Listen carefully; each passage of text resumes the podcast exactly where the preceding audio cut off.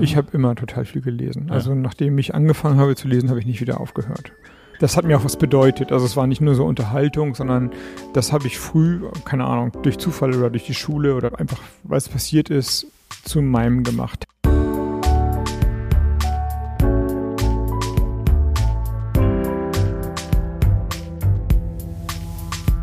Das Lesen der anderen.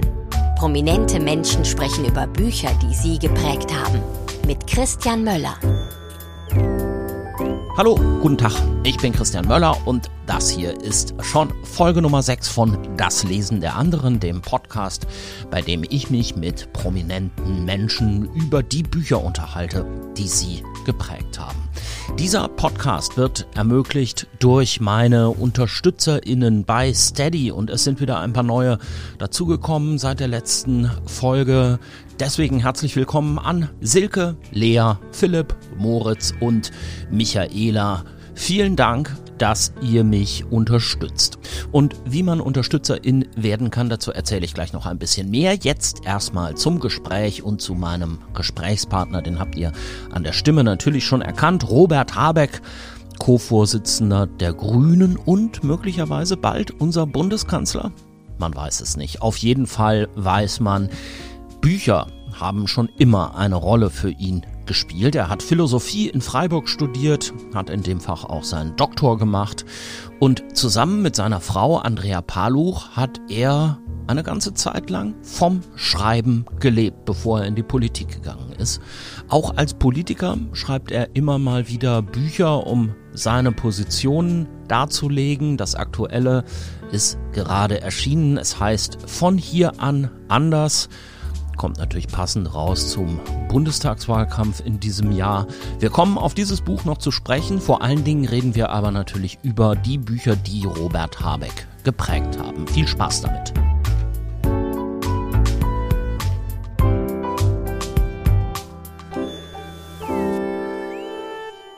So, kannst du schon mal so ein bisschen was sagen für Mikrofoncheck und so?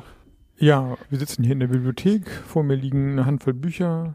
Wir sitzen in der Bibliothek einer Stiftung in Berlin Mitte, in der Bundeszentrale der Grünen. Da wird nämlich gerade gebaut, da ist es zu lärmig, das hat mir die Presseabteilung vorher gesagt und deshalb jetzt also wirklich sehr, sehr repräsentativ. Eichenvertäfelung, alte Folianten in den Regalen. Deshalb frage ich Robert Habeck auch als erstes, ob er sich beim Studium in Freiburg auch häufig in solchen Bibliotheken aufgehalten hat. In solchen ab und zu, aber nicht wirklich. Die Bibliotheken, die ich richtig kenne, also vom Arbeiten kenne, hatten so Resopaltische, brummende Neonröhren. Ich weiß, dass ich immer Oropax hatte, weil das dieses, äh, diese Neonröhren, die sich dahin gebrummt, vor sich Ja. hingebrummt haben, so anstrengend waren. Schlechte Luft, eine Mischung aus Staub und Formaldehyd hatte man das Gefühl. Und das ist hier, wenn man das jetzt sehen könnte, wie nennt man das denn hier? Also so furnierte Wände, Holzschnitzereien, alles sehr schwer. Und die beste Bibliothek oder die schönste, die ich gesehen habe, ist in St. Gallen. Da war ich mal. Das ist eine sehr alte Universitätsbibliothek, wo auch so mittelalterliche Schriften drin sind. Das ist so ein bisschen Name der Rose mäßig. Aber mein Bibliothekenleben war deutlich prosaischer. Hast du zu den Leuten gehört, die kenne ich aus meiner Uni-Zeit? Ach, zum Lernen gehe ich immer in die Bibliothek, da lenkt mich das zu Hause alles nicht so viel ab. Ja, war bei mir auch so. Ja. Ich hab da, war da lange und damals, ich weiß gar nicht, wie es heute ist, ob die Bibliotheken rund um die Uhr aufhaben. Damals hatten die so bis Mitternacht vielleicht auf. Stimmt, und das weiß ich, dass ich dann immer sehr lange auch mit zu den letzten gehörte und diese Atmosphäre dann nach so einem Tag Lektüre oder gedacht zu haben, dann rauszugehen und dann, äh, keine Ahnung, in Freiburg oder in Kopenhagen auf einmal in der Sommernacht zu stehen und das Gefühl, mehr konntest du nicht denken an dem Tag. Das war ziemlich cool. Das war gut. Du hast einen äh, Stapel oder wie du gerade eben gesagt hast, eine Handvoll Bücher mitgebracht, große Hand. Konntest du dich nicht so richtig entscheiden? Ich glaube, es sind acht Titel, ne? Ja, ich glaube, du hast mir gesagt sieben. Ich, jedenfalls, mir wurde gesagt, so, nimm die sieben wichtigsten Bücher deines Lebens mit oder die, die, die am meisten, die dir am ersten in den Kopf packen. Hätte es weniger sein sollen? Ich, Ja, fünf, sechs, aber ist auch egal. Wir ja gut, das ist ja nun auch fast kein Unterschied mehr. Nö, dann packe ich zwei weg, dann hast du fünf, sechs. Genau, wir gucken einfach mal, was wir schaffen. Sind da geklaute Bücher aus der Philosophiebibliothek in Freiburg dabei? Nee, Nee. überhaupt nicht. Und das gehört sich auch nicht. Das will ich mal unterstreichen. Das ist schon alles Es sind teilweise alte Bücher, aber geklaut ist davon keins. Und wie gesagt, das gehört sich auch nicht. Und es sind so Bücher, die vielleicht so ein bisschen mit deiner Lesebiografie auch zu tun haben. Ne? Mit welchem fangen wir denn mal an? Wenn wir chronologisch vorgehen, dann fangen wir mit Shakespeares Sommernachtstraum an. Aha. Da fehlt jetzt sogar die Reklameinbindung, das ist also völlig zerflattert. Das ist das Textbuch von dem Schultheater und das muss sowas wie 86 oder sowas gewesen sein, Ja. als wir das aufgeführt haben. Und jetzt soll ich erzählen, warum ich das mitgebracht habe. Ja, genau. Was hast du den- denn gespielt? Wer den, ach, so eine kleine Nebenrolle nur, aber darum geht's eigentlich gar nicht, sondern Sommernachtstraum handelt ja davon, dass zwei Liebespaare aus Athen äh, in den Wald fliehen. Die einen, weil sie heiraten wollen, der andere, weil er nicht heiraten will. Also die Frau, die ihn liebt, liebt er nicht und sie fliehen quasi voreinander. Und in dem Wald werden sie dann verzaubert von den Elfen, so dass es also am Ende drei Liebespaare gibt, Elfenkönig und Elfenkönigin und die anderen Liebespaare und alle miteinander, kreuz und quer, jeder mit jedem, jede mit jedem, ein einziges Tovabo, bis sie dann am nächsten Morgen aufwachen und dann die Paare wieder zueinander finden und denken, oh, haben wir das alles nur geträumt, was war das für eine wilde Nacht? Und äh, das schien mir attraktiv damals sagen, zu das- sein. Das hat dich geprägt für deine weitere Ja, Lebens genau. Also du willst Lebensgestaltung. ja wissen, welche Bücher mich geprägt haben. Das war diese, diese, sich in einer Sommernacht verlieren und dann wilde Dinger zu erleben. Das war dann am Ende mehr als nur ein Theaterstück, das wir aufgespielt haben, sondern sicherlich Metapher meiner Jugend. Ach so, da ist dann, ist dann so ein bisschen kreuz und quer auch was passiert im Wald. Ja, ich komme ja aus Schleswig-Holstein, da gibt's nicht so viele Wälder, aber Strand haben wir. Okay. Schulzeit. Ist das für dich denn eher eine Zeit für den, äh, den Strand und das Kreuz und Quer und Durcheinander und so gewesen oder auch eine Lesezeit? War beides. Ich habe die Schule intensiv erlebt, als äh, gar nicht so sehr im Unterricht, wobei ich durch ein paar besondere Lehrer auch Stoff vermittelt bekommen habe oder Erfahrungen gesammelt habe, die mich dann fürs Leben geprägt haben. Philosophie beispielsweise. Ich hatte einen tollen Philosophielehrer, Geschichte genauso. Aber die Schule war für mich dann immer auch äh, Lebenswirklichkeit. Also Theater gespielt, ich war Schülersprecher, wir haben die Schülerzeitung gemacht. Also mein ganzes, auch Sport habe ich immer in der Schule gemacht dann. Die, die Schule war mehr als nur Unterricht für mich. Das war in Lübeck, ne? Da bist du, glaube ich, in geboren. Heikendorf, das ist bei Kiel, damals ein kleiner Ort vor Kiel gewesen, heute quasi, na, fast schon eingemeindet von Kiel, aber ländlicher Raum, würde man sagen, im politischen Sprech. Klar, liegt direkt am Wasser und neben der Schule war so das Leben am Meer und das Leben im Sommer am Strand jedenfalls, ja, total intensiv und also ich würde sagen, eine, das war schon eine Top-Kindheit, die ich hatte. Oder Jugend. Und in den 70er, 80er Jahren vorm Internet war das dann im ländlichen Raum wahrscheinlich auch noch so, dass Bücher eine viel größere Rolle gespielt haben. Ne? Ich habe immer total viel gelesen. Ja. Also nachdem ich angefangen habe zu lesen, habe ich nicht wieder aufgehört. Das hat mir auch was bedeutet. Also es war nicht nur so Unterhaltung, sondern das habe ich früh, keine Ahnung, durch Zufall oder durch die Schule oder durch einfach, weil es passiert ist, zu meinem gemacht, Texte zu verstehen, auch über den Schulunterricht hinaus. Und das weiß ich genau, dass ich damals schon mit Philosophie versucht habe, tiefer einzusteigen oder auch in Literatur mich mehr mit den Texten beschäftigt habe, als es, als es erforderlich war. Was verbinden sich da für dich jetzt noch für Bücher mit? Sind da auch einige dabei, die da Dann jetzt auf dem Stapel genau, Dann liegen? nehme ich das zweite Buch, Homo Faber von Max Frisch. ah, ja, Das, das, kennen habe ich auch in der Schule gelesen. Ja. Auch das ist immer noch mein Schulbuch von damals. Das habe ich aber danach auch immer mal wieder an, in die Hand genommen. Damals in der Schule, glaube ich, war es so das erste Buch modernerer Literatur. Ist ja auch jetzt schon ein Klassiker, wenn man das so will. Also ist jetzt nicht modernste Literatur, aber Nachkriegsliteratur. Und ich habe damals dann verstanden, wie man Texte auch schreiben kann und machen kann. Mitgenommen habe ich's, weil es eine im hinteren Drittel oder so, würde ich sagen, oder im hinteren Viertel eine Passage gibt, wo Walter Faber, also die Hauptfigur, mit seiner Freundin, von der sich dann später herausstellt, dass sie seine Tochter ist, also hier ist eine Inzestgeschichte, über Korinth in Griechenland wandern geht, so eine Nachtwanderung die Berge von Korinth hoch. Und er ist der Naturwissenschaftler und beschreibt diese Nacht. Sie spielen ein Spiel. Beschreibe die Nacht, beschreibe die Naturphänomene. Mhm. Und er beschreibt sie immer naturwissenschaftlich und Sabet, Elisabeth, seine Geliebte und Tochter gleichzeitig beschreibt sie immer total poetisch. Und dann sieht der Himmel einmal aus wie Zellophan und einmal wie Strahlenbündel oder so etwas. Und das geht über zehn Seiten oder sowas. Und dieser Nachtspaziergang von Korinth gehört mit zu dem schönsten, erstens, was Max Frisch je geschrieben hat und zu dem, was man, glaube ich, in deutscher Literatur lesen kann. Das ist auch so ein bisschen das Kernthema, glaube ich, des Buches, ne? Dieser Gegensatz, der sich da dann äußert. Also er ist der, ich glaube, Ingenieur ist er so. Genau, Faber, ne? der Macher sozusagen. Ja, und ja. im Grunde handelt das Buch grob gesprochen davon, dass der technisch-wissenschaftliche, ingenieursmäßige Verstand nicht reicht, um die tieferen Gründe eines Lebens zu erfassen, weil er der mega rationale, der sich gegen alles, was Natur und ähm, freie Kräfte und so weiter sträubt und dagegen anarbeitet, am Ende sozusagen den tiefsten Frevel begehen kann, den und den größten Zufall erlebt, den man äh, sozusagen kulturgeschichtlich erleben kann. Er verliebt sich in seine eigene Tochter, ohne zu wissen, dass es seine Tochter ist. Also was für ein Zufall. Und er kann dem aber nicht ausweichen. Und das Schicksal ist mehr als technisches Wissen. Das, glaube ich, sagt das Buch. Das ist ja auch ganz interessant, ne? dass man da jetzt Zufall zu sagen kann und Schicksal. Wozu würdest du denn tendieren? In der literarischen Anordnung Schicksal. Ja. Spielt, ist das was, was, wo du für dich was mit anfangen kannst? Mit Schicksal? Nee, eigentlich nicht. Also ich glaube da nicht dran. Ich glaube nicht an sowas wie Vorhersehung oder Bestimmung oder dass jemand ein Schicksal hat. Ich glaube schon sehr daran, dass man in sein Leben geworfen wird und dann da versuchen muss, das Beste daraus zu machen. Natürlich fragt man sich manchmal, das geht mir auch nicht anders, was bedeutet das jetzt, dass du genau zu diesem Zeitpunkt an diesem Ort bist? Oder was bedeutet es, dass ich jetzt Bundesvorsitzender der Grünen im Jahr 2021 bin und dann haben wir auch noch Bundestagswahl, kannst du einen Unterschied machen? Das ist ja alles total zufällig, dass ich das geworden bin, aber nun bin ich das nun mal und dann hat das vielleicht auch irgendwie eine Bedeutung oder ich will dem eine Bedeutung geben. Aber das hat sich sicherlich niemand anderes ausgedacht für mich oder anonyme Kräfte das so gefügt. Nee, das glaube ich nicht, sondern da glaube ich, ist man seines Glückes Schmied im gewissen Sinne. Bundesvorsitzender und dann bald auch Kanzler. Wir werden sehen. Ein interessantes Jahr jedenfalls.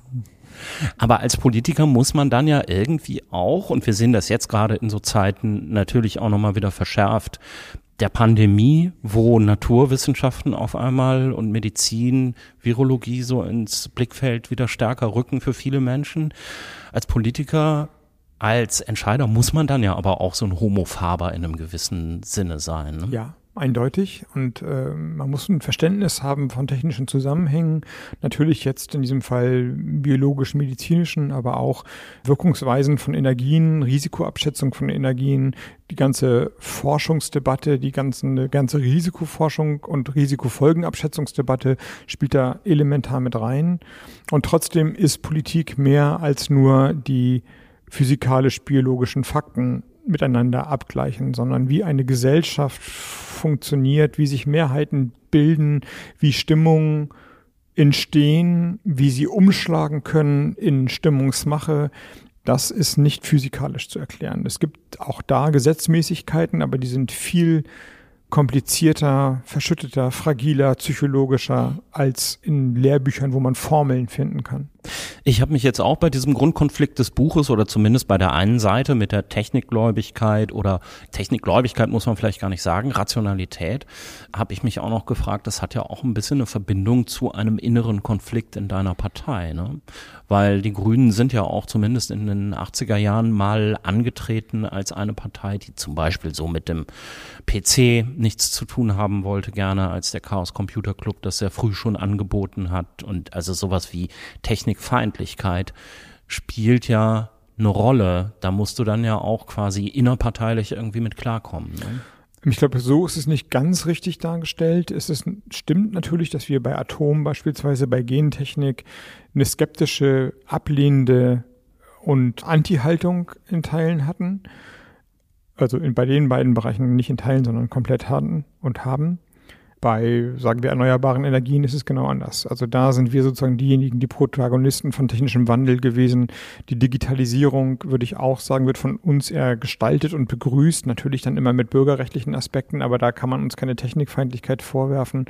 Insofern ist die grüne, das, das Verhältnis von der grünen Partei, der grünen Bewegung zur Technik ein ambivalentes. Und das finde ich ganz gut. Da räume ich ein, dass da auch mal das Kind mit dem Bade ausgeschüttet wurde. Also das stimmt, so wie du sagst, es gibt Anekdoten, dass irgendwelche Kreisgeschäftsstellen früher keinen Computer anschaffen sollten, weil das halt, keine Ahnung, wegen Strahlung oder elektromagnetischer Strahlung oder sowas nicht gewollt war. Aber skeptisch drüber nachdenken, ob alle Versprechungen der technischen Errungenschaften uns wirklich als Gesellschaft weiterbringen, das finde ich jetzt erstmal gut. Das sollte man eher mehr haben als weniger haben. Und daraus entwickelt sich dann ja auch ein Diskurs. Also dafür, dafür möchte ich mich ungern entschuldigen. Du hast schon das nächste Buch äh, direkt dir rübergezogen.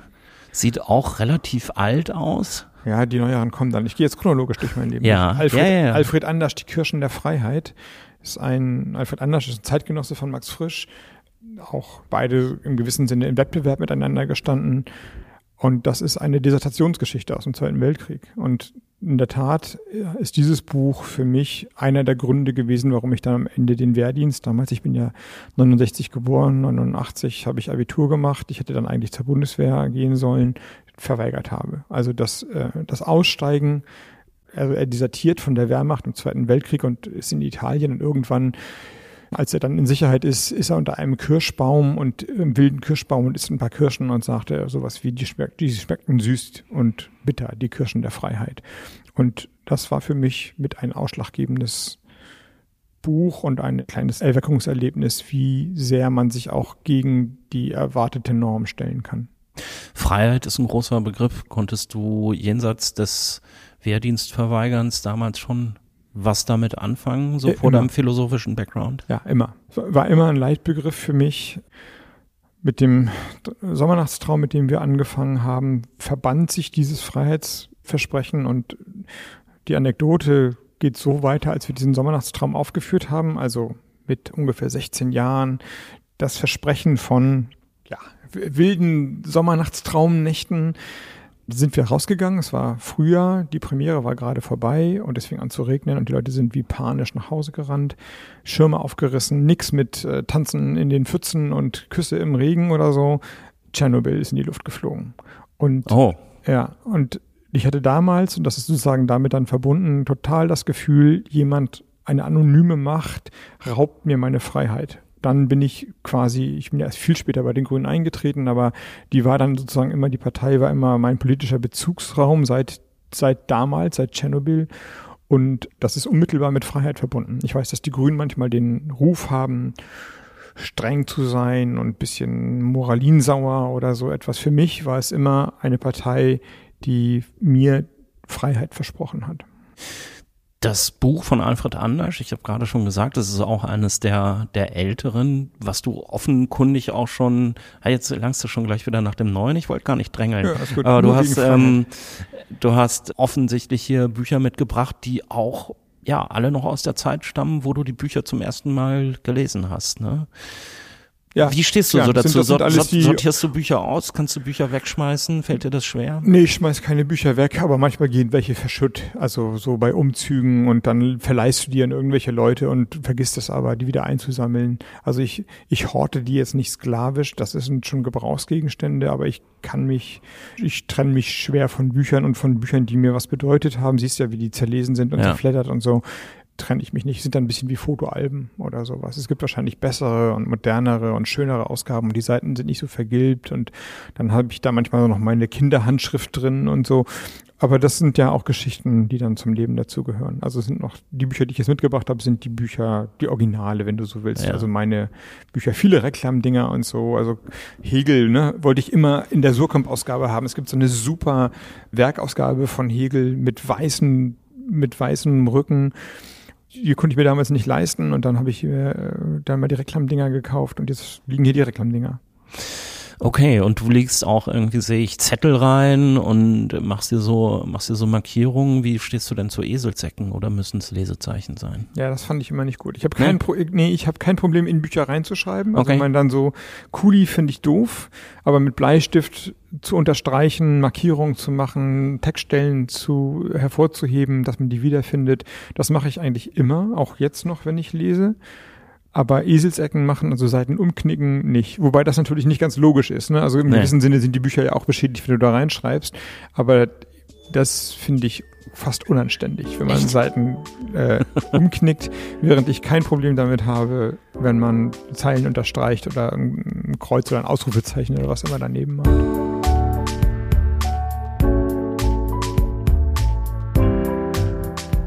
Das Lesen der anderen heute mit dem Bundesvorsitzenden der Grünen Robert Habeck.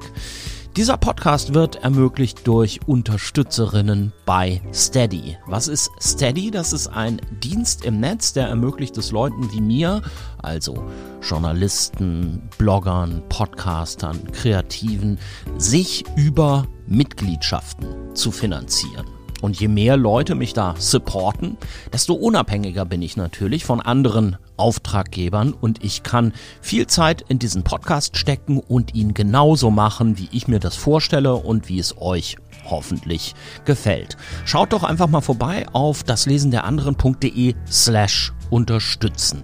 Da findet ihr dann drei UnterstützerInnen-Pakete, aus denen ihr wählen könnt. Taschenbuch, gebundenes Buch und gebundenes Buch mit Lesebändchen. Vielleicht ist ja eins davon genau das Richtige für euch. Es gibt ein bisschen was zurück neben dem guten Gefühl, ein unabhängiges Kulturangebot zu supporten. Ab dem Paket gebundenes Buch nehmen nämlich alle UnterstützerInnen bei Steady automatisch an einer Verlosung teil.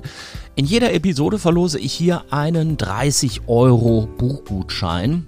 Da könnt ihr euch die Bücher, die wir vorstellen, von kaufen, aber natürlich auch andere. Schaut doch einfach mal vorbei auf das Lesen der anderen.de slash unterstützen und möglich gemacht wird diese Verlosung von Genial Lokal. Das ist mein Kooperationspartner Genial Lokal. Genial Lokal ist ein Verbund von über 700 unabhängigen Buchhandlungen in Deutschland und die Links zu den Büchern, die bei mir in den Show Notes stehen, die führen alle zu Genial Lokal und da könnt ihr dann online shoppen und gleichzeitig dabei den lokalen Buchhandel supporten. Ich finde, das ist eine gute Sache. Schaut euch doch vielleicht auch mal, wenn ihr mögt, um auf geniallokal.de. So, und jetzt geht's weiter im Gespräch mit Robert Habeck. Okay, was ist das nächste Buch? Da liegt ein großer Zettel drin. Ja, weil du Freiheit sagtest. Das ist ein Camus-Lesebuch unter dem Zeichen der Freiheit. Müsste jetzt sozusagen die Schule durch sein. Ich würde sagen, das erste philosophische Buch in einem weiteren Sinne, das ich mir selber gekauft habe. Und in der Tat ist Albert Camus, französischer Existenzialist, immer wieder ein Philosoph und ein Autor gewesen, der in meinem Leben hochgekommen ist und der quasi Metaphern oder so geschaffen hat, wie man sich das Leben denken muss. Also dieser Existenzialismus, man ist in die Welt geworfen und man muss selber entscheiden, was man damit macht in der Welt. Es gibt keine höhere Moral, keine keine Bestimmung da drin. Das ist schon, das hat mich sehr geprägt. Und bei Camus ist es speziell ein längerer Essay, der heißt Der Mythos des Sisyphos. Haben mhm. vielleicht ein paar schon mal gehört. Sisyphos ist der ein griechischer Held, der den Göttern gefrevelt hat und der muss zur Strafe, weil er die Göttern gefrevelt hat, immer einen Stein einen Berg hochrollen und die Aufgabe, also er ist dann frei, wenn der Stein oben liegen bleibt. Er schafft es einmal bis kurz vor den Gipfel, dann rollt der Stein zurück und am nächsten Tag muss er wieder den hochrollen. Und Camus macht aus diesem Mythos eine Metapher für das Leben der Menschen, der Menschheit in der Moderne und sagt, so ist unser Alltag. Es gibt keine Erlösung. Wir sind dem Paradies, wir kommen nicht mehr ins Paradies zurück. Der Stein liegt immer wieder unten. Und das ist nichts, was wir beklagen müssen. Das müssen wir bejahen. Das ist nichts etwas, was man überwinden muss, sondern das muss man gut finden. Man muss sich dazu bekennen. Immer wieder fängt man neu von vorne an. Das ist der Sinn von menschlichem Leben. Deswegen sagt er, muss man sich Sisyphus als glücklichen Menschen vorstellen. Das ist nichts, was als Strafe ist, sondern das ist das Glück der Menschen. Und das finde ich einen so starken Gedanken, ein so Freiheit ist nicht Regellosigkeit, sondern sich zu seinen Aufgaben zu bekennen, sich seine eigenen Regeln wählen. Das ist die maximale Form von Freiheit. Und das ist im gewissen Sinne die Fortschreibung dessen, was ich bei Anders vielleicht kapiert habe, jetzt ein bisschen philosophisch komplexer. Und ich würde heute sagen, mein Politiker ist auch anstrengend und man liest das und das über sich in der Zeitung. Aber hey, keiner zwingt mich, das zu machen. Und man muss sich Politiker auch als glücklichen Menschen vorstellen. Dieser Mythos des Sisyphos, der immer den, den Stein wieder äh, hochrollt, ich muss auch so ein bisschen denken an den Gegensatz von Revolution und, äh, und Re äh, reformorientierter Politik, weil das wäre ja auch so ein bisschen die Sehnsucht nach Erlösung, ne? wo mhm, mhm. viele, glaube ich, auch im Moment so ein bisschen hinneigen. Also, dass man auch sagt, das Klima diskutiert nicht und jetzt möchten wir gerne mal irgendwie durchregieren und diese vielen kleinen Schritte, die führen uns halt doch zu nichts. Steckt das für dich in diesem Buch auch noch so ein bisschen drin? Das Gegenteil steckt für mich in dem Buch drin. Okay. Also der Mensch in der Revolte ist ja der Titel von, äh, ein Titel von Camus, aber in der Revolte. Und das Klimabeispiel ist ein ganz gutes. Ich glaube, es ist die zentrale Aufgabe unserer politischen Generation. Ja, die alle anderen Fragen, Gerechtigkeit, soziale Gerechtigkeit, Zugang zur Bildung, Unterdrückung, Rassismus zu überwinden, das sind alles mega wichtige Aufgaben. Aber wenn wir es nicht schaffen, den Klimawandel in den Griff zu bekommen, dann werden wir diese anderen Aufgaben auch nicht in den Griff bekommen. Für den Klimawandel haben wir nur jetzt noch diese zehn Jahre. Die anderen Aufgaben werden in einem gewissen Sinne immer da sein. Die laufen nicht weg, Menschen werden sich immer Böses antun, es wird immer Ungerechtigkeiten geben, aber die, die, die Erderhitzung zu bekämpfen, das Zeitfenster schließt sich jetzt und wir haben es nur, wir können es nur jetzt tun. Das gesagt heißt trotzdem, dass es im politischen, in der, in der Demokratie, in der, im politischen Raum der Demokratie keine überpolitische Wahrheit gibt. Wenn man den Klimawandel bekämpfen will, muss man Mehrheiten dafür organisieren. Und wenn das nicht gelingt, dann kriegt man es nicht hin. Dann können wir uns unsere Wahrheit und unsere Erkenntnis in die Haare schmieren.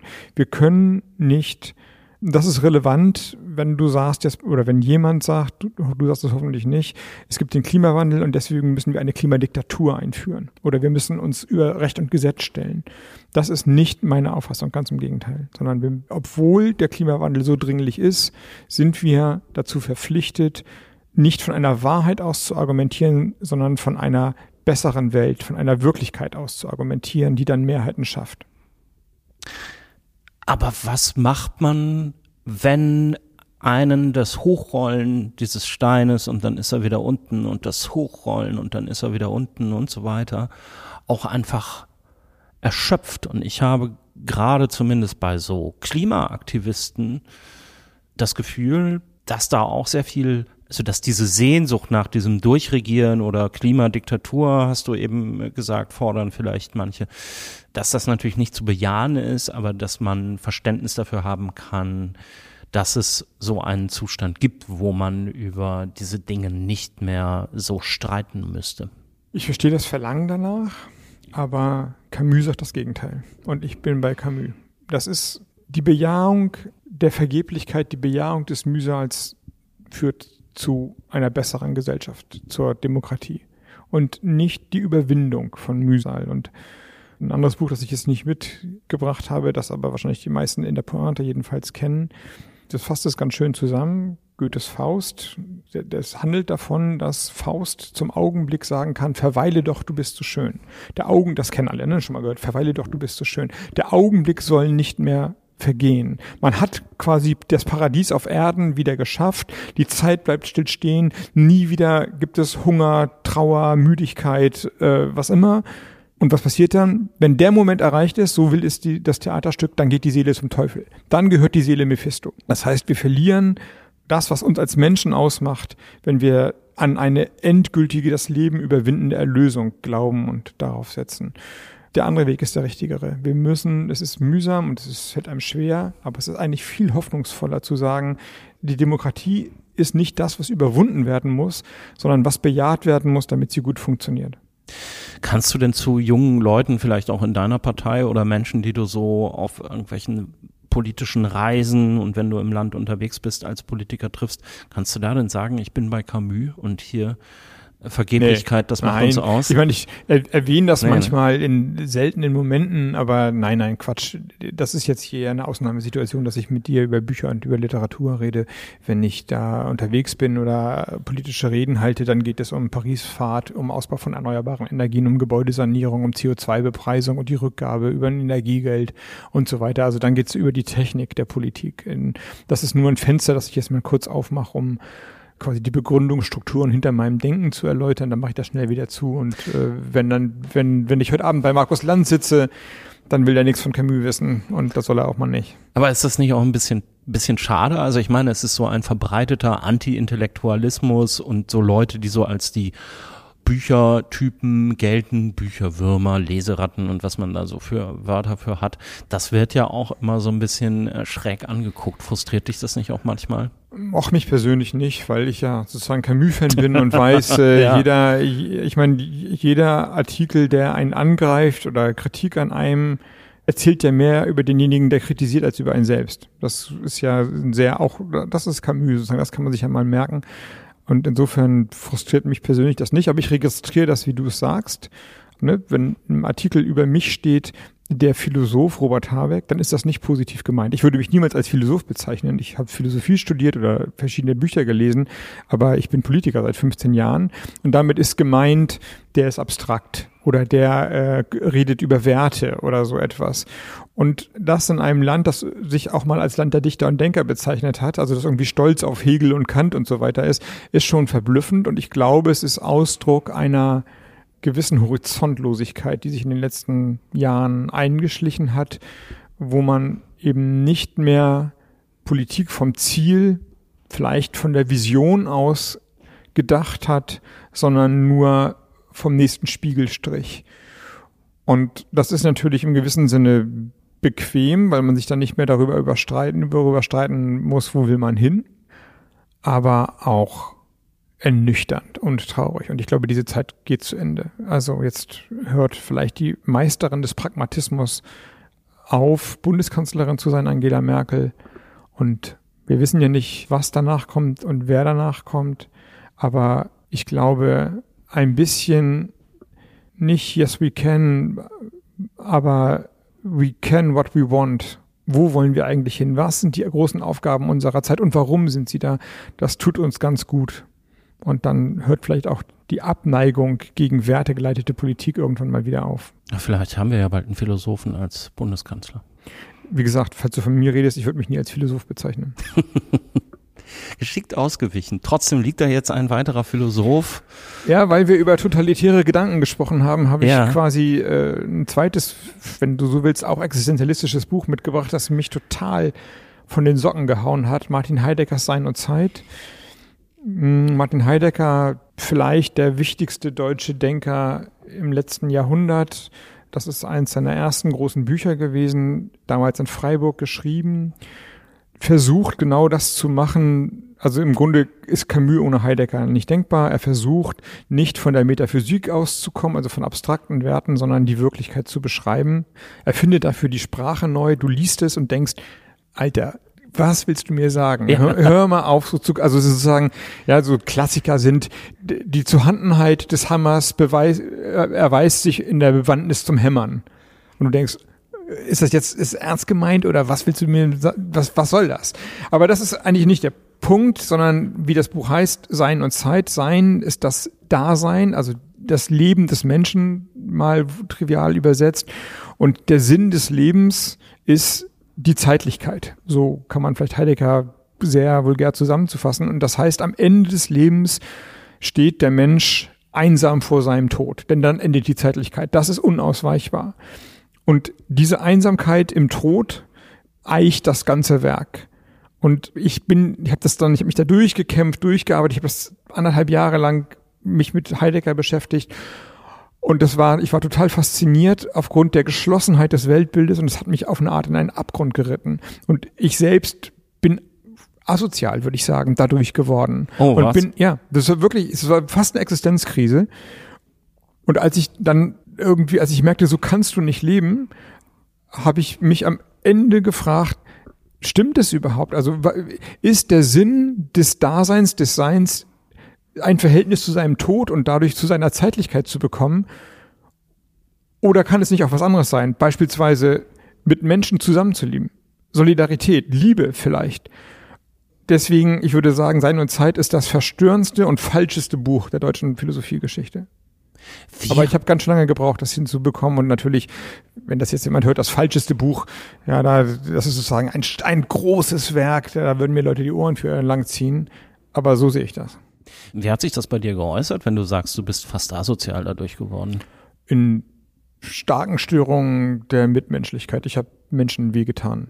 Dann einfach, weil ich quasi in dieser Gedankenwelt dachte, Nein, du musst sozusagen dein Leben aufrecht führen und es gibt ja keine moralischen Wertemaßstäbe mehr. Es gibt nur noch die Gegenwart, also die, die, die, das Zuhandensein sozusagen. Und wenn es keine Moral mehr gibt, dann kannst du ja auch quasi unmoralisch sein. Und das war, so kannst du nicht leben. Und das war, nehme ich mal an, in Freiburg, wo du Philosophie genau, studiert genau. hast. Freiburg, Heidegger kommt aus Freiburg. Ich bin ja. in diese Stadt gegangen. Ich komme nun aus dem Norden, diese ganz andere Stadt. Das war wie ein wie ein flimmerndes Universum für mich. Dann wurde Heidegger an dieser Uni hochgehalten. Ich bin in diese Seminare quasi aus Versehen reingelaufen, von nichts eine Ahnung. Und dann kam dieses, diese fremde süddeutsche Welt und dieses Denken und die andere Landschaft und die Luft ist weicher und es ist wärmer und so weiter. Alles hat mich sozusagen mitgenommen, fast mitgerissen. Und dann bin ich irgendwann wieder aufgetaucht und dachte, das soll's sein, das kann nicht richtig sein. Aber das heißt, du hast, ich meine, dieses Buch, ich habe auch versucht, das zu lesen. Ich bin da ehrlich gesagt nicht durchgekommen. Ja. Irgendwann hat sich so der Nebel halb gelichtet und dann aus irgendwelchen Gründen bin ich dann wieder davon abgekommen, das weiter zu lesen. Es hat mich auch sehr stark fasziniert. Man hatte immer das Gefühl, dass man ja auch so ein bisschen was Verbotenes tut, wenn man das liest, weil wir sollten schon noch erwähnen, dass Heidegger dann ja auch äh, sich ja. zum Nationalsozialismus bekannt genau. hat. Freiburg, genau. Rektoratsrede. Ja, ähm, Heidegger also, war Faschist. Und die Frage, ja. die große Frage ist, ist Heideggers Denken faschistisch oder mhm. kann man das abkoppeln davon? Und ich, ich würde sagen, nach meiner Lektüre, nach meiner Erfahrung mit der Lektüre, ist das Denken geprägt von Strukturen, die zum Faschismus führen. Okay, kannst du ein Beispiel dafür geben? Naja, wenn sozusagen der, der große Ansatz ist ja, er nennt das Ontologie, also die Lehre vom Seienden. Und der Gegenbegriff wäre Metaphysik. Wir sprachen darüber. Kant wäre sozusagen die Gegenwelt. Es gibt höhere Meta, also über der Physik stehende Werte. Und die dekonstruierte. Die sagte, die gibt es nicht. Das sind alles immer nur erdachte, also aus der Wirklichkeit erdachte Normen und kommt am Ende zu einer Normenlosigkeit im gewissen Sinne. Und diese Normenlosigkeit wird konterkariert durch das, was man in der Wirklichkeit vorfindet. Und das, was man in der Wirklichkeit vorfindet, ist dann bei ihm sehr erdig, sehr erdschwer, die Heimat, der Boden, ups, habe ich gerade Boden gesagt, dann bist du ja fast bei Blut, bei Blut und Boden. Und so kommt es dann. Also der, wenn er, es gibt eine Art Passivität des Lebens. Der Boden, der Raum, in dem du bist, die Welt, in der du bist, die spricht zu dir, die prägt dich. Und dann kannst du der aber gar nicht mehr ausweichen. Und offensichtlich gibt es dann keine moralischen Kategorien mehr, sich dagegen zu stemmen, sondern man folgt quasi einer höheren Fügung. Und das, das meine ich mit ähm, faschistischen Prägungen sozusagen. Es gibt eine höhere Wahrheit, die in diesem Fall nicht wertegeleitet ist, sondern die aus dem, aus dem Reich des Daseins dich prägt.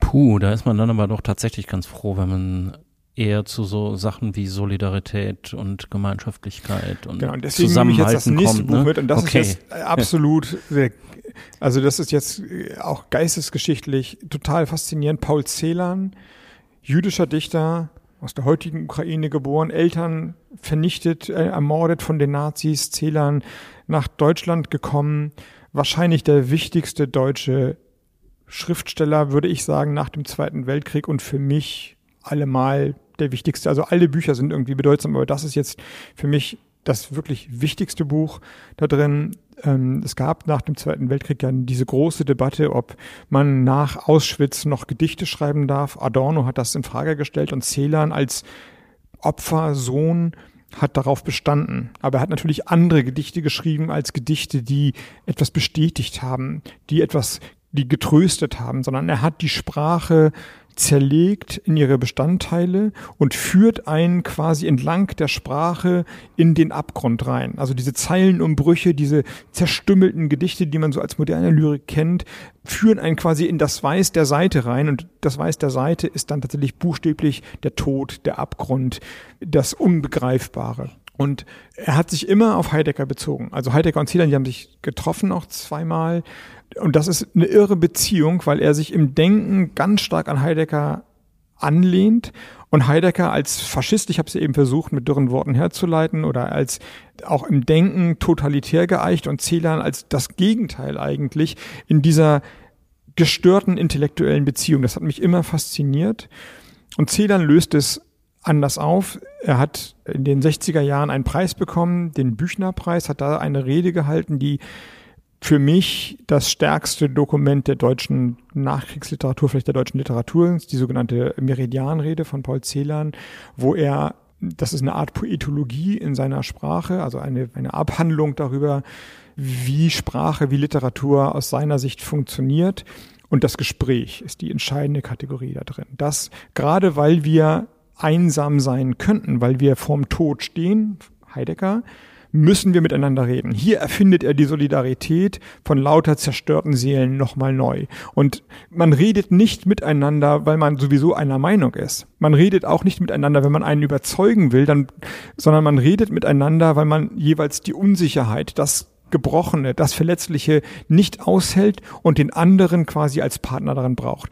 Was für ein tröstlicher Gedanke. Und im Grunde die beste politische Metapher. Also wenn es, wenn es ein Buch gibt, ein literarisches oder philosophisches Buch, von dem ich sagen würde, das prägt sogar mein, mein Politikverständnis, dann, und das ist fast, also ich weiß gar nicht, fast, fast, äh, ich darf es gar nicht aussprechen eigentlich, dann diese Meridianrede. Es gibt, finde ich, kein, keine einprägsamere Handreichung, wie eigentlich Kommunikation, wie Gesellschaft funktionieren kann. Du hast diese Freundschaft gerade schon erwähnt zwischen den beiden oder Freundschaft war es vielleicht nicht. Also sie kannten sich, Celan und Heidegger. Ich glaube, er hat ihn da in dieser Hütte. Ja, genau. irgendwie Berg besucht, heißt ne? das Ding. Heidegger hatte so eine Hütte, wo er dann auch Bücher geschrieben hat. Und das ist dann so, ne, so ga- ganz sparsam gewesen und Celan hat ihn dann mal besucht. Aber es ist wohl, wenn man den Berichten glauben darf, total verkorkster Tag gewesen. Also ja, Celan hat von Heidegger erwartet, dass er sich zu seinen Verstrickungen im Faschismus äußert. Das hat er nicht getan. Es gab kein Gespräch, es ist nicht zustande gekommen. Ich würde sagen, in der Übersetzung heißt das, dass sich aus Celans Augen Heidegger nicht seiner, seinen Fehlern, seiner Gebrochenheit gestellt hat. Ich wollte auch darauf hinaus, dass ja es einige Leute gibt, die man vielleicht nicht unbedingt alle als Linke bezeichnen würde, aber die jetzt über jeden Zweifel erhaben sind, die sich mit Heidegger auseinandergesetzt haben. Und Hannah Arendt ist ja auch eine von denen. Sie war hat als junge Frau, glaube ich, noch in Marburg Burg in bei Marburg, Heidegger ja. studiert und dann war sie seine, seine Geliebte. Ja. Und Hannah Arendt ist ja eine Denkerin, die ähm, ist so ein bisschen in dein neues Buch auch eingeflossen. Mit Ja. dem Begriff der Einf Einvernehmlichkeit oder des Einvernehmens. Genau, genau. Also erstmal ist die Geschichte irre. Hannah Arendt, also Celan Jude, Hannah Arendt, Jüdin, hatte diese, also sie, junge Studentin beim damals noch nicht so alten Professor Heidegger, hatten diese Liebesbeziehung, die auch nach den Verstrickungen im Faschismus immer eine Beziehung geblieben ist. Wahnsinnige Psychologie. Also es ist unglaublich komplex und in diesem Sommer, als sie da in Marburg waren, also Heidegger als Dozent, sie als Studierende, war auch Hans Jonas damals in Marburg und Hannah Arendts späterer Mann, Günther Anders, war ebenfalls da. Also das muss, das muss eine Konstellation gewesen sein, eine geistesgeschichtliche Konstellation, die man nochmal sich genauer angucken muss. Und ja, da hat Hannah Arendt, und die Frage ist, ob das, ob das was auch mit dem jüdischen Denken, also mit der Tradition jüdischer Philosophie zu tun hat, dass man den anderen als fremd als anders aushalten muss, um dann miteinander solidarisch sein zu können. Also nicht etwas, was überwunden werden muss, sondern gerade weil wir uns fremd sind, müssen wir miteinander reden und müssen wir sehen, dass wir irgendwie was gemeinsam hinkriegen. Das würde ich sagen, ist gründet im, im jüdischen Denken. Das findet sich bei Hannah Arendt auch wieder. Und Hannah Arendt hat ein Essay geschrieben on Violence, also über Gewalt, wo sie Macht und Gewalt unterscheidet und ein sehr positives Verhältnis zur Macht ausübt und quasi Macht von Gewalt abgrenzt, in diesem Zusammenhang den Begriff des Einvernehmens herstellt. Und den übernehme ich in einem Buch, das ich jetzt gerade veröffentlicht habe, von hier an anders und definiere dann quasi mit Hannah Arendt ein modernes Machtverständnis ist eins, wo nicht einer sagt, wo es lang geht und alle anderen halten die Klappe und wo es keine Dominanzverhältnisse gibt, sondern wo Einvernehmen hergestellt wird. Also auch wieder das Gespräch eigentlich nötig ist, wie bei Zählern. Genau. Und Einvernehmen heißt nicht, dass man, heißt noch nicht mal, dass man das richtig findet, was die andere Seite, wenn man so will, tut. Das heißt aber, dass man sich zu dem Verfahren bekennt, dass man sagt, es ist fair zugegangen, meine Argumente sind gehört worden, ich verstehe, warum die anderen zu anderen Schlüssen gekommen sind. Ich muss sie nicht teilen, aber ich verstehe es. Das ist ein, ein weicherer und im, trotzdem weitreichenderer Begriff, als nur die Mehrheit entscheidet. Und aus meiner Sicht ist dieser Begriff quasi Leitkategorie auch für Lösungen für politische Probleme und Debatten, die wir heute haben. Also denken wir an die USA, die sind einfach ein gespaltenes Land, aber vielleicht gelingt es sowas jemandem wie Biden im gewissen Segmenten Einvernehmen herzustellen, dass bestimmte Dinge trotzdem gemacht werden. Und die Republikaner halten das aus, weil sie wissen, dass die demokratischen Verfahren so waren. Dass, es, dass Donald Trump nicht mehr Präsident ist und das am Ende akzeptiert wurde, liegt daran, dass man sich auf Verfahren geeinigt hat und eine Mehrheit der Republikaner das hingenommen hat. So muss es weitergehen das ist auch etwas, was so ein bisschen in der Luft liegt. Ne? Also wir haben die Debatte häufig über mit Rechten reden, um einen Buchtitel zu zitieren.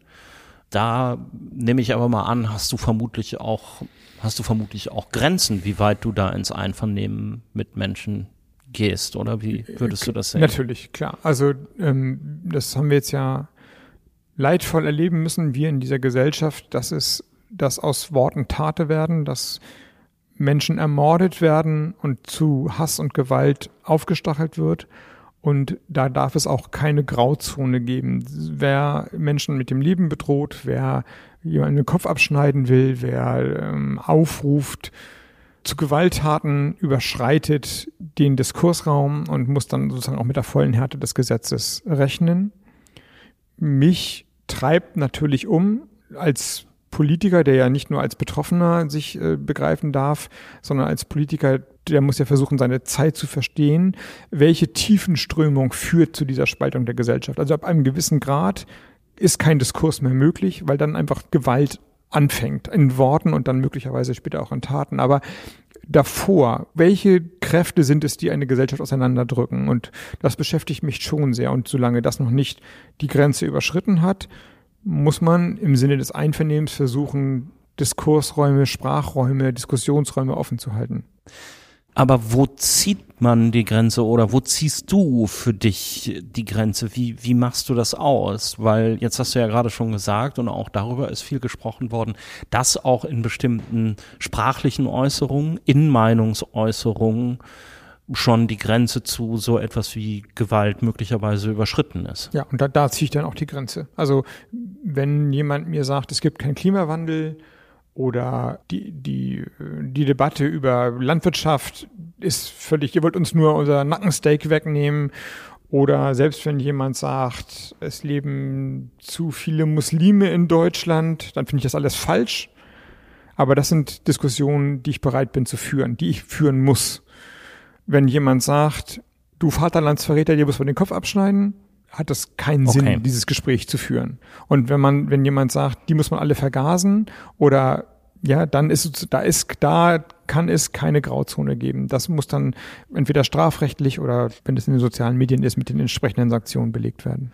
Aber ist das nicht ein totales Dilemma, weil die Leute wissen ja heute, dass die muss man alle vergasen, äh, eine Aussage ist, die sie ins Abseits drängt, bei einem großen Teil unserer Gesellschaft zumindest und die dann eher ihre hetzerischen Aussagen mit anderer Sprache machen, weil es da noch geht. Also erstmal bezweifle ich, dass die Leute das in dem Maße klar haben, was sie da tun. Das rechtfertigt es nicht, aber jedenfalls muss man, wenn sie das klar hätten, würde das nicht passieren.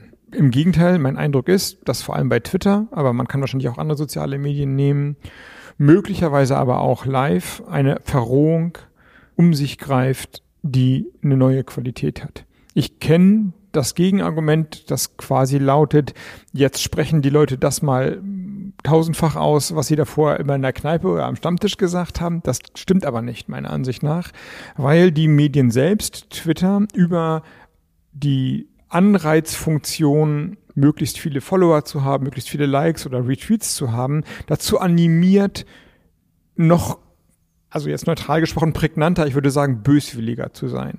Ich meine, das kennt doch jeder von sich, wenn du irgendwas, ein Foto hochlädst bei Instagram oder bei Twitter was schreibst, dann willst du, dass es jemand liest. Du guckst, jeder guckt da drauf und sagt, wie häufig ist das eigentlich geteilt worden? Und wenn es nullmal geteilt wurde und es keiner gelesen hat, dann sagt man ja nicht, oh, das ist gut gegangen, also so, ja, sondern man sagt, was muss ich denn jetzt tun, dass ich das nächste Mal das mehr bekomme. So, und es gibt diesen Anreiz nach mehr und die Algorithmen und auch die schlechten menschlichen Eigenschaften sorgen dafür, dass die böswilligen, gemeinen und hetzerischen Ansagen besser laufen als die ausgeglichenen. Ich meine, kannst du ja mit deinem Podcast hier probieren. Ich weiß nicht, ob du das jetzt bei Twitter vermarktest oder so, weil wenn du sagst, mit Robert Habeck gequatscht, hat über seine Bücher erzählt, war ganz interessant, über ein paar Sachen muss ich mal nachdenken. Kannst du gleich sein lassen. Ja, das ist, äh, so, aber wenn du sagst, Robert Habeck labert sich um Kopf und Kragen, wie kann der Typ eine Bundesvorsitzender sein und der will auch noch, dass seine Partei das Kanzleramt stimmt. Was für ein Scheiß. Dann läuft es wie geschnitten Brot. Kan äh, kan kan Kanzlerkandidat liest Nazi-Philosophen. So, ja, genau, genau, so kann man es dann zusammenfassen. Du hast es, du hast verstanden, wie es läuft. So, und ähm, deswegen glaube ich, dass diese Aussage, die Menschen wissen, was sie tun, nicht richtig ist. Ich glaube, wir sind im Moment Objekte von, wir werden immer stärker Objekte von Medien. Wir ist nicht ganz richtig, aber da ist eine, da droht eine Gefahr, sagen wir so.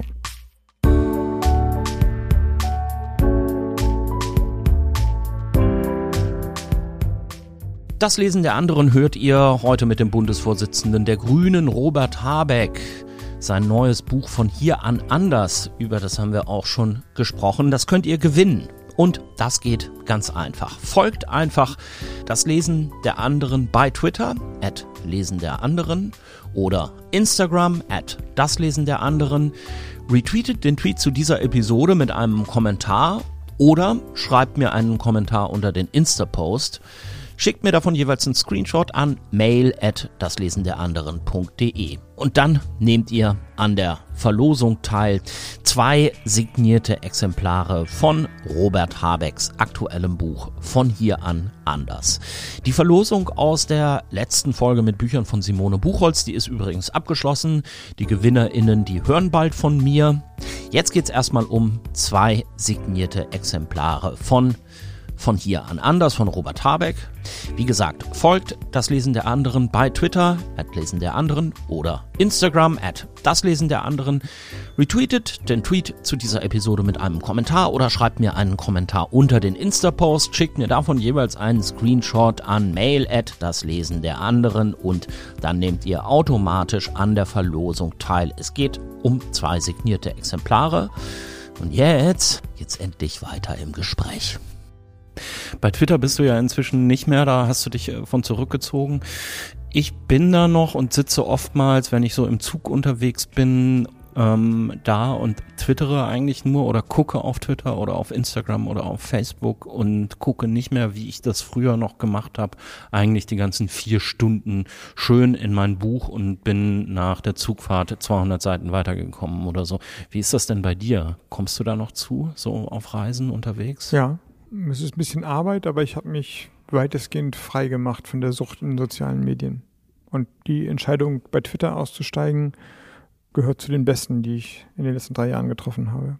Und tatsächlich ist es so, dass ich dadurch erstens mehr Zeit für richtige Lektüre gewonnen habe und auch eine größere Konzentration. Ich weiß noch, am Tag, nachdem ich bei Twitter ausgestiegen bin, bin ich zum Interview gefahren und musste auf den Bus oder die S-Bahn oder sowas warten, stand also da irgendwie am, an der Bushaltestelle und hatte so zwei Minuten der typische Griff in die Hosentasche, Handy raus, du guckst, was ist los. Und war ja nichts los. Ich hatte die App gelöscht. Und auf einmal, dann habe ich den wieder weggesteckt und musste zwei Minuten warten. Geschenkte Zeit. Und ich bin, das habe ich richtig gespürt, wegen dieser zwei Minuten konzentrierter entspannter und fröhlicher zu dem Interview gefahren. Das war auch gleich viel besser. Und wenn du nicht nur zwei Minuten hast, dann nehme ich mal an, im Zug hast du dann immer ein Buch dabei? Ja. Wie, wie machst du das? Liest du auf dem Handy, liest du auf dem E-Book? Also ich habe viele, ich, ich lese viel fachliche Dokumente, die habe ich auf dem Laptop. Studien der EZB über die ökonomischen Auswirkungen der Pandemie, Diskussionspapiere über die Schuldenbremse, ähm, europäische Dokumente über die Verhandlungen zur Landwirtschaftspolitik und so weiter. Das ist halt Arbeit. Das habe ich in der Regel als ähm, Dokumente dabei, aber ich habe eigentlich immer ein Buch dabei. in der Regel sind das jetzt im Moment fachliche Bücher. Also die Bücher, die ich jetzt, die, ich würde sagen, die letzten zehn Bücher, die ich gelesen habe, sind keine Romane, sondern in irgendeiner Form fachliche Bücher gewesen. Also letztlich was, was du für die Arbeit genau, brauchst. Genau. Ist im Moment. Aber es sind halt immer Bücher und das ist ja, ich glaube, jeder kennt das, ob du einen Gedanken aufgreifst, weil der gerade bei Twitter oder in der Tagesschau oder im Radio mal so fallen gelassen wurde, oder ob du über 250 Seiten einem Gedanken auch in den Tiefen der Konsequenzen folgst, ist ein anderer Unterschied. Ich meine, ich kann dir, keins von den Büchern habe ich bis auf Paul Celan vielleicht in den letzten 30 Jahren in die Hand genommen. Oder wie lange es her ist, 20 Jahre oder so etwas. Und trotzdem kann ich dir erzählen, was da drin steht. Ich weiß es noch, ich kann dir sozusagen daraus zitieren teilweise, Echt? weil die mich so geprägt haben. Und das kann ich natürlich nicht mit irgendwelchen Tweets, die habe ich alle wieder vergessen. Also ich glaube, das tiefe Einsteigen in Gedanken ist zwar mühseliger, aber prägt natürlich unglaublich viel tiefer. Glaubst du denn, dass das mit einem Papierbuch anders geht als mit einem E-Book-Reader zum Beispiel? Ich lese anders Ja. Papierbuch und digitale Dokumente. Ich glaube, das macht einen Unterschied. Kann ich schwer erklären, ist vielleicht auch ein bisschen altmodisch und ein bisschen romantisch oder so. Aber ich glaube, beim, beim Gedanken prägt man sich ja auch manchmal ein durch eine durch das Umfeld. Also manchmal weiß ich, wo Zitate stehen auf der Seite. Ich weiß nicht mehr genau die Seitenzahl, aber ich weiß oben links. Und ich kann mich mm, vielleicht sogar noch daran erinnern, wenn ich im Zug gelesen habe, wie das Licht war oder wo ich, wo ich gerade war, zwischen Frankfurt und Stuttgart oder sowas. Hast du das und das gelesen? Und das sind dann so quasi Eselsbrücken. Also den Gedanken selbst vergisst man vielleicht, aber dass man zwischen Frankfurt und Stuttgart auf Seite ungefähr in den 130er Seiten oben links was Interessantes gelesen hat, das merkt man sich vielleicht und dann verbindet sich das dann irgendwann. Und das ist bei digitalen Dokumenten natürlich viel schwieriger. Und in Papierbücher kann man außerdem Zettel äh, reinlegen, wie ich sehe bei deinem letzten Buch, was da noch vor dir liegt. Genau, ich habe noch eins mitgebracht, oder zwei sind es in diesem Fall. Hegels Ästhetik. Oh. Drei, drei Bände. Auch so was Schwieriges. Ja, natürlich, weil Hegel so ein bisschen so redet, wie Hegel redet, aber überhaupt nicht so schwierig wie Heidegger. Und wenn man sich darauf einlässt, und da muss man wahrscheinlich so ein bisschen drum herum lesen, total faszinierend. Hegel hat ja versucht, die, also seine These ist im Grunde, dass sich die jeweilige Gedankenwelt von Gesellschaften, von Menschen in ihren anderen Systemen, würde Niklas Luhmann sagen, also in der Ästhetik, in der Rechtsform, in der Kunst, in der Philosophie selber abbildet.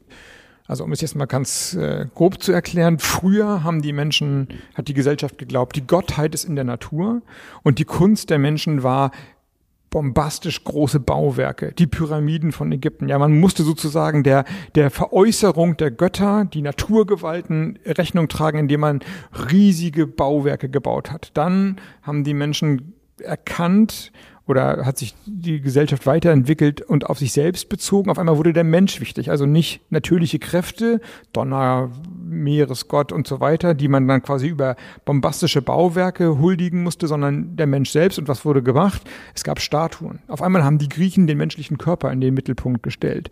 Dann nächste Epoche sozusagen das Christentum etwas weiter gedacht. Es ist nicht der Körper, sondern die Seele im gewissen Sinne. Und was wurde dann die Leitkategorie Musik und Sprache? Und so entwickelt Hegel quasi entlang der äußeren Merkmale eine Geschichtsphilosophie der Menschen. Und was man sich davon merken kann, was ich mir davon gemerkt habe und was mich auch durchaus heute noch leitet, ist, dass die Zustände unserer Welt etwas damit zu tun haben, wie wir denken, wie die Gesellschaft denkt. Gibt es ein, eine Strömung, die man erkennen kann, in der Wirklichkeit. Wirklichkeit und Denken und Werte sind unmittelbar miteinander verbunden. Und jetzt ganz konkret, Hegel für Anfänger und für den kleinen Robert. Wenn die Pandemie, wenn die Pandemie vorbei ist, worüber diskutieren wir im August? Und im September. Also vorbei wird sie ja nicht sein, aber sagen wir mal so, wir haben so viele Menschen geimpft und so viele Impfstoffe, dass wir das Ding einigermaßen im Griff haben. Wie ist die gesellschaftliche Einstellung dann? Und das ist natürlich für meinen Beruf total wichtig, denn wenn alle Menschen Angst haben und sagen, bloß nicht das nächste, wir bleiben alle zu Hause, hast du ganz andere politische Räume, nämlich viel kleinere, als wenn alle sagen, das haben wir geschafft, die nächste Krise darf nicht so eskalieren, jetzt ab nach vorne. Und ich glaube, das kann man erkennen, weil mir Hegel beigebracht hat, wie man das erkennen kann. Man muss die Indizien der Wirklichkeit sozusagen zusammenführen. So, und jetzt siehst du, dass Philosophie für mich nicht irgendwie was Vergangenes ist, sondern unmittelbar mein, meine Gegenwart beeinflusst, mein Tag, mein Tun. Also das heißt, du guckst auch heute immer noch mal wieder in diese ganzen Bücher rein, wenn du, ja, also irgendwie im Kontext nee, deiner nee, Arbeit. Nee, das tue ich nicht. Nee? nee, nee, das tue ich nicht. Also außer, weiß ich nicht, ich suche Anekdoten oder sowas, aber, Okay. aber nee, nee, das tue ich nicht. Aber ich, ich meine, ich bin ja geprägt durch die Bücher, ne, die, das Gespräch und den anderen in seiner Andersheit stehen zu lassen. Paul Celan, die Abneigung vor geschlossenen Weltbildern, die dann quasi zu totalitären Gebäuden führen, Heidegger und von Hegel kann man eben übernehmen, dass sich Werte und Gedanken und Selbstauffassung von Gesellschaft in der Wirklichkeit finden lassen. Und dann gucken, muss man sich ein bisschen angucken, wie sich Kunst, Kultur, Literatur, Diskurse im Fernsehen, bei den sozialen Medien weiterentwickeln und dann kann man daraus vielleicht Folgerungen leisten. Wer schreibt eigentlich deine Kanzlerbiografie? wenn du es dir aussuchen kannst. Ach, wenn wir jetzt den Kanzlerzeugs mal kurz beiseite lassen sollen, so viele Leute schreiben im Moment über mich und auch Bücher sind da im Anmarsch, da, das ist mir alles viel zu viel. Ja. Naja, ich bin eine öffentliche Person geworden oder jetzt für diese Phase meines Lebens bin ich's. Alle Leute haben eine Meinung von mir, alle Leute schreiben, die, äh, alle Leute, einige Leute haben eine Meinung von mir, Leute schreiben darüber, Journalisten und äh, Leute, die Bücher schreiben. Und das dürfen sie, weil ich eine öffentliche Figur bin. Aber sagen wir mal so, das ertrage ich gelassen. Aber es ist jetzt nichts, was mir große Freude macht. Kannst du denn auch Gelassenheit aus irgendeinem, aus irgendeinem Buch ziehen oder muss man das aus sich selbst schöpfen? Nee, für jemanden wie mich, der immer gelesen hat und mit Literatur und mit Büchern groß geworden bin, sind Bücher auch äh, Fixpunkte, auch Gelassenheitsfixpunkte. Also das Lesen selbst ist ja eine sehr ruhige Tätigkeit und in dem Sinne eine stärkende, nach innen gerichtete Tätigkeit. Und das, was man liest, jedenfalls bei mir ist es so, ist durchaus prägend. Also da gibt es schon, so wie mich Bücher beeinflusst haben, sind es auch Figuren oder ähm, Stimmungen in Büchern, die mich, die mir auch Kraft geben oder Halt geben.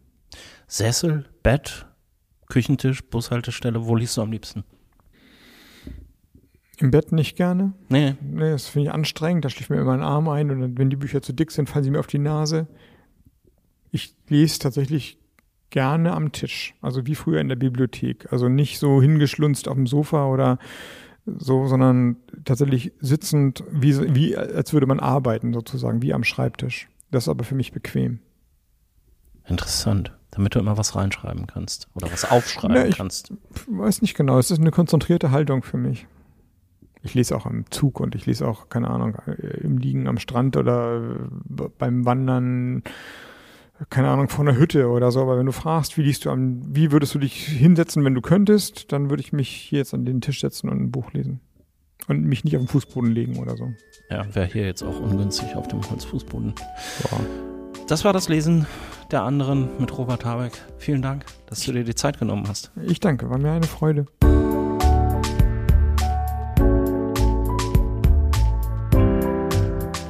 Das war das Lesen der anderen mit dem Bundesvorsitzenden der Grünen, Robert Habeck. Wir haben uns unterhalten über Bücher von William Shakespeare, Alfred Andersch, Max Frisch, Albert Camus, Martin Heidegger, Paul Celan und Georg Friedrich Wilhelm Hegel. Links zu den Büchern, die findet ihr in den Shownotes auf daslesen der anderen.de.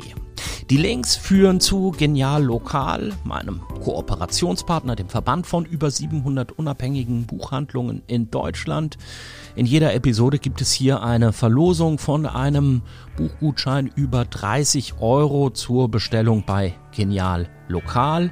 SupporterInnen bei Steady nehmen automatisch teil. Wenn euch das interessiert, schaut mal vorbei auf daslesenderanderen.de slash unterstützen. Ich würde mich freuen, wenn ihr meine Arbeit hier supportet.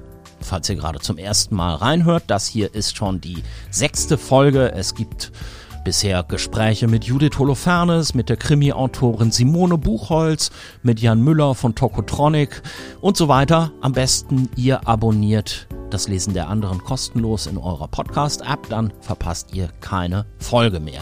Das nächste Mal unterhalte ich mich hier mit einer Journalistin und Autorin, deren Debütroman gerade zu den für mich spannendsten neuen Büchern dieses Frühjahrs gehört. Mitu Sanyal, wir reden dann über ihren Roman Identity und natürlich vor allen Dingen über die Bücher, die sie geprägt haben. Das war's für heute von Das Lesen der anderen.